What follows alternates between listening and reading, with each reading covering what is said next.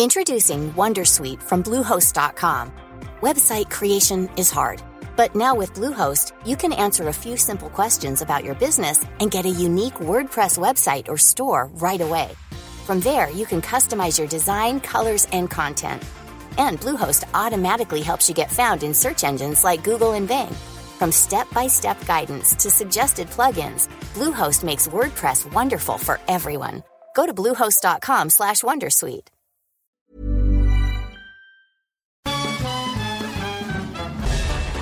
Farándula 021 es un podcast de cultura pop, donde analizaremos sin piedad series, películas, programas, música, moda, tendencias, libros, redes sociales y hasta figurosas e inventadas.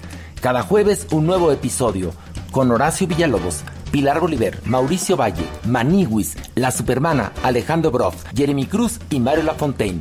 Farándula 021, un podcast con periodistas, psiquiatras y vestidas.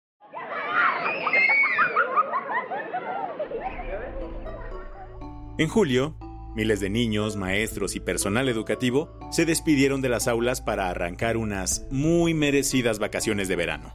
Pero mientras disfrutaban de su descanso, una tormenta se estaba formando en el sector educativo mexicano. Los nuevos libros de texto gratuitos, junto con los cambios en los planes de estudio, se convirtieron en el epicentro de un debate nacional.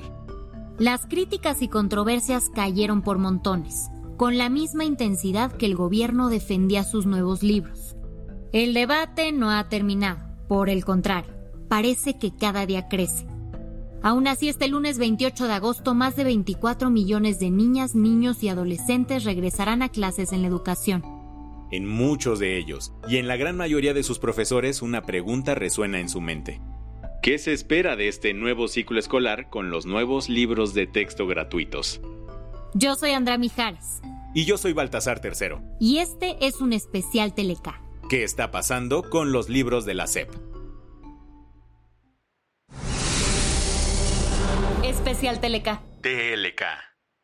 Yo soy Javier Alatorre, qué bueno que está con nosotros y esta noche vamos a iniciar con un asunto muy serio, los libros de texto. ¿Qué está pasando con los libros de texto gratuitos? ¿A quién se le ocurrió meterse con nuestros hijos, con su educación, con su formación? Desde hace meses los cambios al sistema educativo en México por la Secretaría de Educación Pública han sido el tema de conversación. En el centro del debate están los nuevos libros de texto gratuitos que la SEP planea empezar a utilizar para la educación primaria y secundaria a partir de este lunes.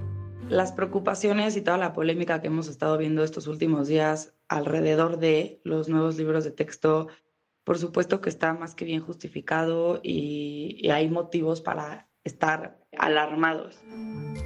Para entender bien el fondo de las preocupaciones, Sebastián Erdmenger de Teleca platicó hace unas semanas con una voz experta en la materia. Yo soy Fernanda Domínguez, soy coordinadora de educación del Instituto Mexicano para la Competitividad. Si bien la polémica con los libros es relativamente reciente, el origen del asunto no es nuevo. Todo comenzó en 2019, cuando el gobierno de López Obrador impulsó una serie de reformas al artículo tercero de la Constitución. Todo ese cambio fue bautizado por la autodenominada Cuarta Transformación como la nueva escuela mexicana. Este nuevo modelo educativo, según ha explicado el gobierno, tiene como objetivo promover una educación integral, incluyente y de calidad y es que a ojos de esta administración, la educación en el país está basada en pensamientos neoliberales. Fue bajo estos principios que la SEP se puso a darle una manita de gato a los libros de texto gratuitos. La polémica llegó en agosto de este año. Se filtraron algunas versiones de estos nuevos textos.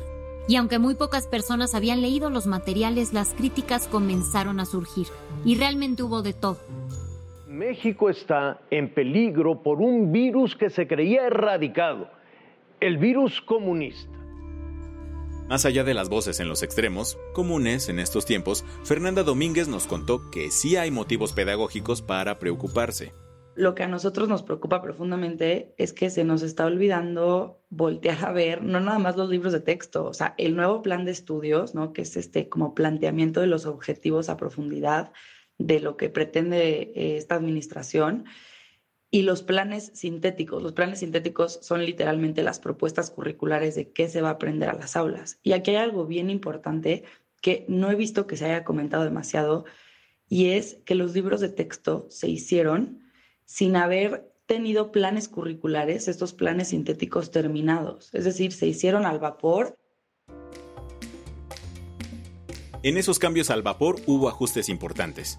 Primero que nada, los libros ya no se dividirán en materias. Esto por un lado le hará un paro a las espaldas de los chamacos que ya no tendrán que cargar con el atlas, el baldor y los libros de ciencias naturales o civismo.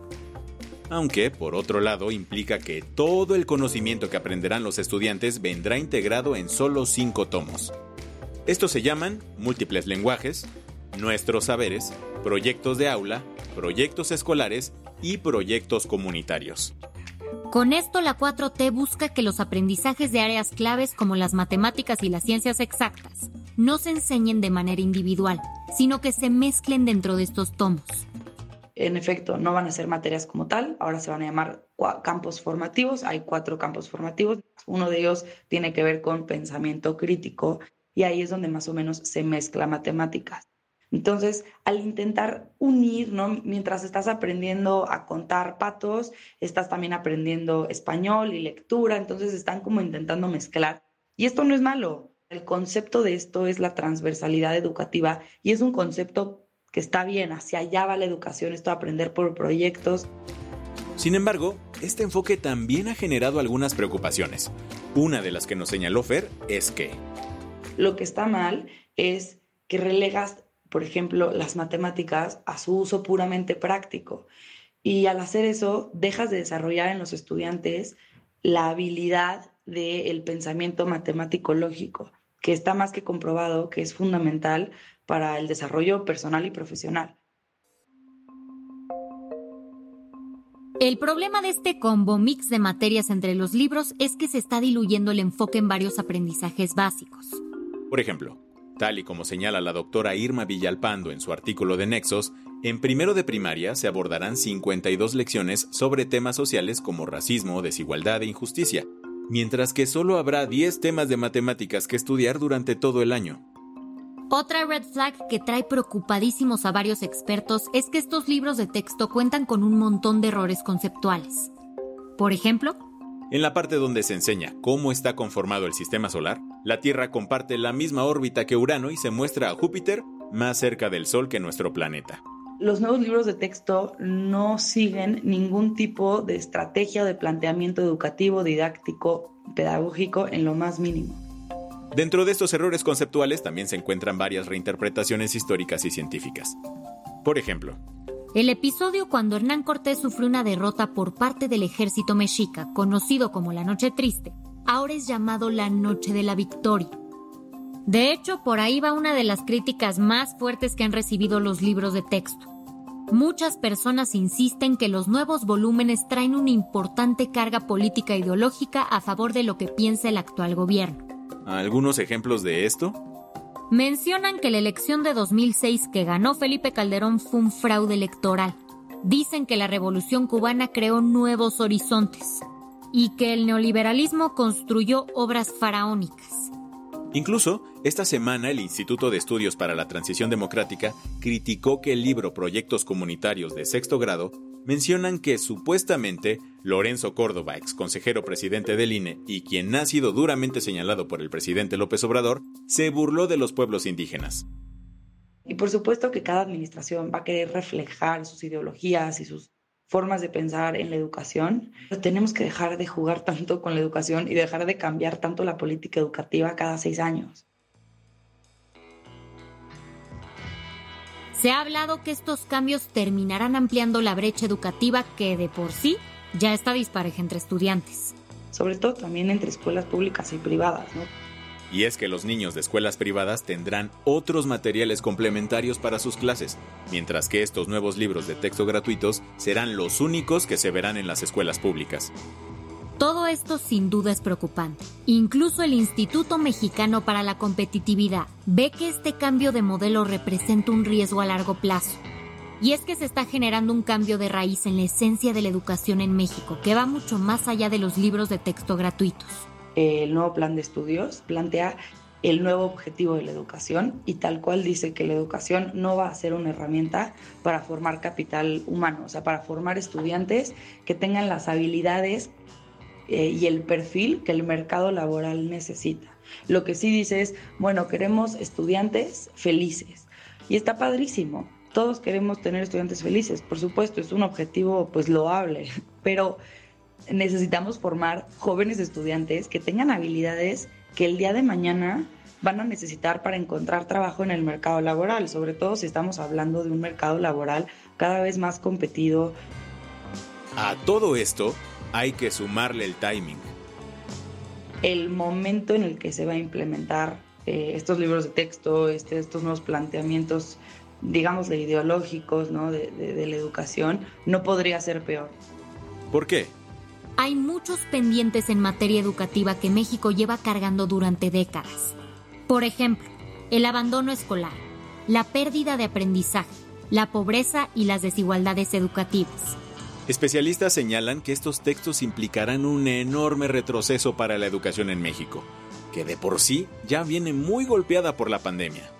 Y de repente, oh sorpresa, llega la pandemia y perdemos, y hasta la fecha no hemos logrado recuperar a más de 1.5 millones de jóvenes que no han logrado volver a las aulas. En cuestión de timing, también hay un punto que está afectando muchísimo a los docentes. Esto porque el gobierno les cambió completamente su plan de estudios sin antes capacitarlos adecuadamente. Entonces van a arrancar el, el, nuevo ciclo escolar bajo un esquema completamente diferente en el que han tenido dos sesiones de, digamos, tandas de capacitaciones que han sido, por supuesto, totalmente insuficientes. Esto puede provocar que los docentes o tengan que dedicarle más tiempo a su plan de estudios para ver cómo utilizar los nuevos libros de texto, o de plano, decidan seguir con el mismo que llevan implementando durante décadas. Sea cual sea la decisión que tomen, su carga de chamba probablemente va a aumentar. Aquí me voy a datos internacionales de los maestros. En México, los docentes trabajan 300 horas más al año que el promedio de la OCDE. Son 700 horas al año que ya trabajan. Por todas estas razones, algunos estados han decidido frenar la distribución de estos libros de texto. Se trata de Jalisco, Guanajuato, Yucatán, Nuevo León y Aguascalientes. En Chihuahua y Coahuila también se frenó la entrega de estos textos. En estos dos estados se consiguió a través de recursos legales que promovió el ministro de la Suprema Corte Luis María Aguilar, quien tras estas decisiones recibió una denuncia del gobierno federal. La Procuraduría Fiscal de la Secretaría de Hacienda lo acusó este martes 22 de agosto por supuestamente ayudar a una empresa evasora de impuestos, en un caso completamente ajeno al de los libros de la SEP. En medio de estas pugnas legales, el presidente Andrés Manuel ha insistido que no hay este, ningún impedimento.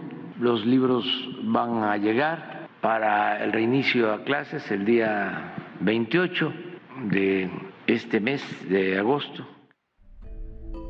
Así, bajo este panorama de peleas políticas, lo único que queda claro es que no hay seguridad de qué pasará.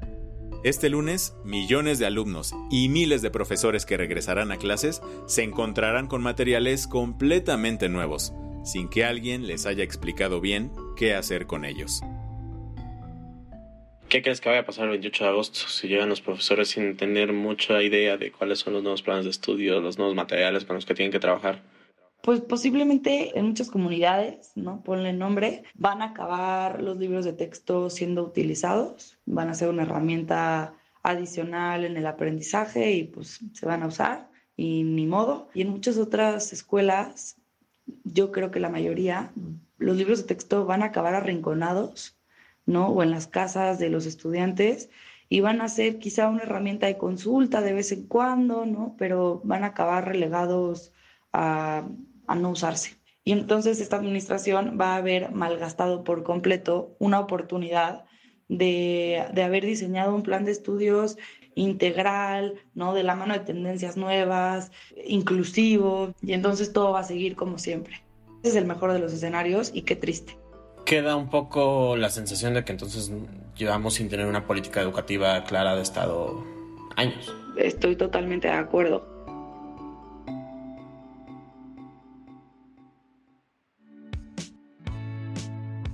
Este episodio especial fue una producción de Te lo cuento. El guion estuvo a cargo de Aisha Yanavi y Lucía Corona. Paula Gándara es la jefa de edición y Sebastián Erdmenger es el director editorial de Te lo cuento. Gelue Santillán es la directora creativa y el diseño de sonido está a cargo de Alfredo Cruz. Agradecemos a Cecilia Centella, Ana Sofía Vázquez, Nazla Santillán, Fernanda Domínguez y todo el equipo del IMCO su apoyo para realizar este episodio. Si quieres estar al día de las noticias, nos encuentras como arroba te lo cuento en Instagram, TikTok, Snapchat y Twitter. Tired of ads barging into your favorite news podcasts? Good news. Ad-free listening is available on Amazon Music for all the music plus top podcasts included with your Prime membership. Stay up to date on everything newsworthy by downloading the Amazon Music app for free or go to amazon.com slash news ad free. That's amazon.com slash news ad free to catch up on the latest episodes without the ads.